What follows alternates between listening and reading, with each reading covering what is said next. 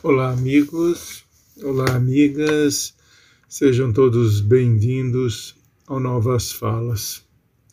Vocês acreditam que até agora o ministro da Educação não se manifestou publicamente sobre aquele escândalo de liberação de verbas do Ministério para prefeituras via pastores evangélicos amigos do presidente?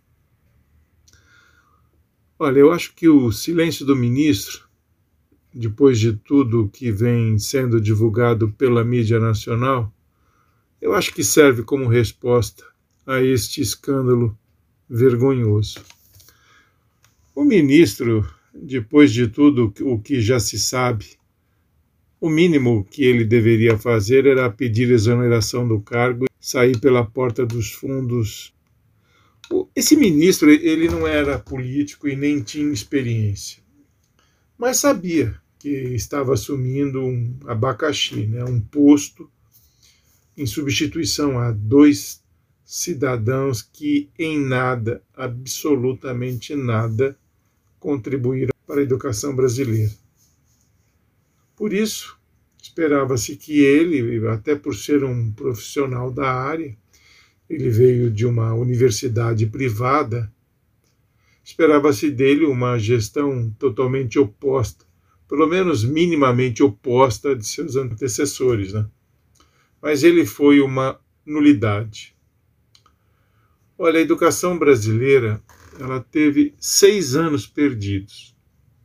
Dois anos durante a presidência do governo Temer e mais quatro agora, sob a presidência desse que está aí, que, diga-se de passagem, também nada falou até agora sobre o escândalo envolvendo um de seus ministros, o ministro da Educação.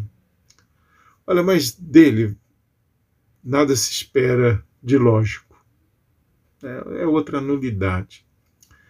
Olha, mas é triste observar que a educação brasileira tem sido maltratada e desrespeitada em todos os sentidos por esses dois últimos presidentes. Em qualquer país do mundo, a gente sabe, a educação é prioridade absoluta. Esse, nesses países existe a consciência de que uma nação só cresce e se desenvolve se tiver uma educação forte, acolhedora, inclusiva e acessível a todas as classes. No Brasil, infelizmente, não, não interessa a esses governos, esses dois últimos ditos liberais e neoliberais, que valorizam a meritocracia, né, não, não existe interesse em fortalecer a educação. E essa tal meritocracia que eles propalam, né, num país pobre como o nosso, deixaria boa parte dos nossos jovens fora da escola. Aqui no Brasil, a desigualdade é gigantesca, infelizmente. Então, não tem, muitas vezes, um menino que sai da periferia competir com, com um jovem que estudou na, numa escola privada, por exemplo. Então, é complexo. Por isso que são importantes as cotas para igualar, porque as cotas igualam e é uma mentira que as cotas tiram vagas. Então, sabe, numa sociedade desigual como a nossa, essa tal de meritocracia não funciona. Além disso, né, a gente, para boa parte dessa elite mesquinha, gananciosa e maldosa que existe no Brasil, né, elite brasileira, a elite tapuia, se ficar tudo como está, é perfeito. Do contrário, um povo educado, eles sabem, levanta a cabeça, se manifesta, não se deixa manipular e muito menos que ninguém os explore. E eles, né, esse pessoal da elite, eles não aceitam isso. Eles não querem isso. Por isso que é importante a gente mudar esse quadro. É importante tirar essas pessoas que estão aí colocar na presidência da República, no Congresso Nacional, pessoas comprometidas com o povo, com as necessidades do povo e, sobretudo, com a sua ala mais carente. Né? Infelizmente, no Brasil existe uma ala da população brasileira, a maior parte, inclusive, né? que é carente, muito carente, carente de tudo.